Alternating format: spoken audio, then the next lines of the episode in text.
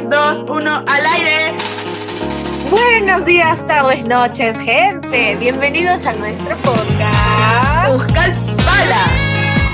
Así es. El día de hoy tenemos un tema nuevo que tocar. Un tema delicado que concierne a todas las personas de este mundo. La ética. Oh, wow, qué buen tema, Andrea. Pero espera, antes de empezar, ¿podrías explicar qué es la ética profesional? Al menos un concepto pequeño. Ok, ok, Maricielo. Siempre es bueno tener un contexto chiquito, un concepto chiquito de cosas tan importantes como lo son estas. Bueno, la ética se puede definir como el estudio de la moral y el accionar humano en relación a cómo se comporta, ¿no? A partir de este comportamiento se busca promover comportamientos deseables y positivos. La ética profesional sería aplicar todo esto que estoy diciendo en un contexto de trabajo. Oh, qué interesante, wow. Muchas gracias por explicarnos. Pero por cierto, Andrea, ¿sabes la diferencia entre la ética profesional, personal y empresarial? Bueno, solo sé lo que te acabo de explicar, que sería la personal y básicamente un poquito de la profesional, pero no te podría decir qué es la empresarial. No sé si se Mm. parecen. Hmm, Pues no, ya que tienen un concepto distinto y se aplican en tres niveles muy diferentes. Pero por parte de la ética profesional tiene una relación con la personal. ¿Por qué? Porque influyen en el comportamiento de los profesionales, es decir, que aplican sus principios y valores en su profesión. Ya entiendo esa. Pero la ética empresarial trata de... Bueno, la ética empresarial se refiere a las decisiones éticas de las organizaciones en un contexto comercial, es decir, como lo puede ser eh, las relaciones con los clientes, trabajadores, proveedores, entre otros. Gracias por la información. Ahora sí entiendo. Ahora, ¿conoces un caso donde la ética profesional eh, no ha sido eh, respetada o ejercida?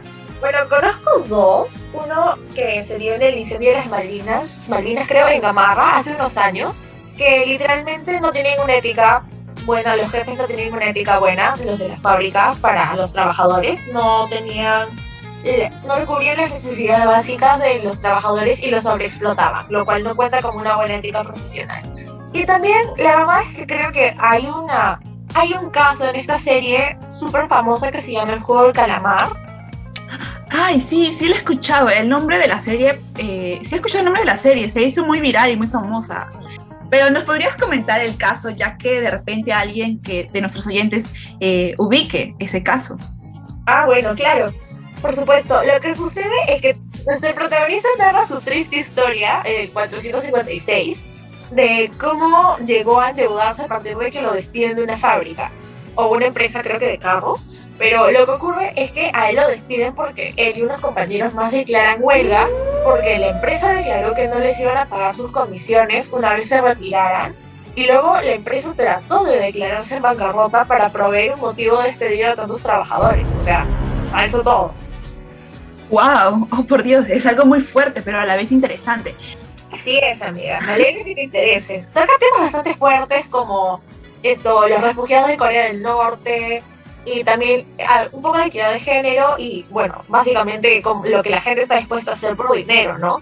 Y me deja, o sea, deja uno pensando bastante en qué clase de ética o código moral pueden tener y qué tanto están dispuestos para hacer, hacer para ganar, ¿no?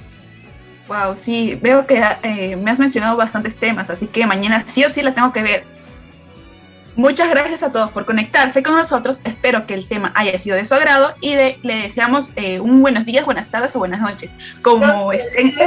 No, no se olviden que somos El blog Ucalpala. Adiós, cuídense.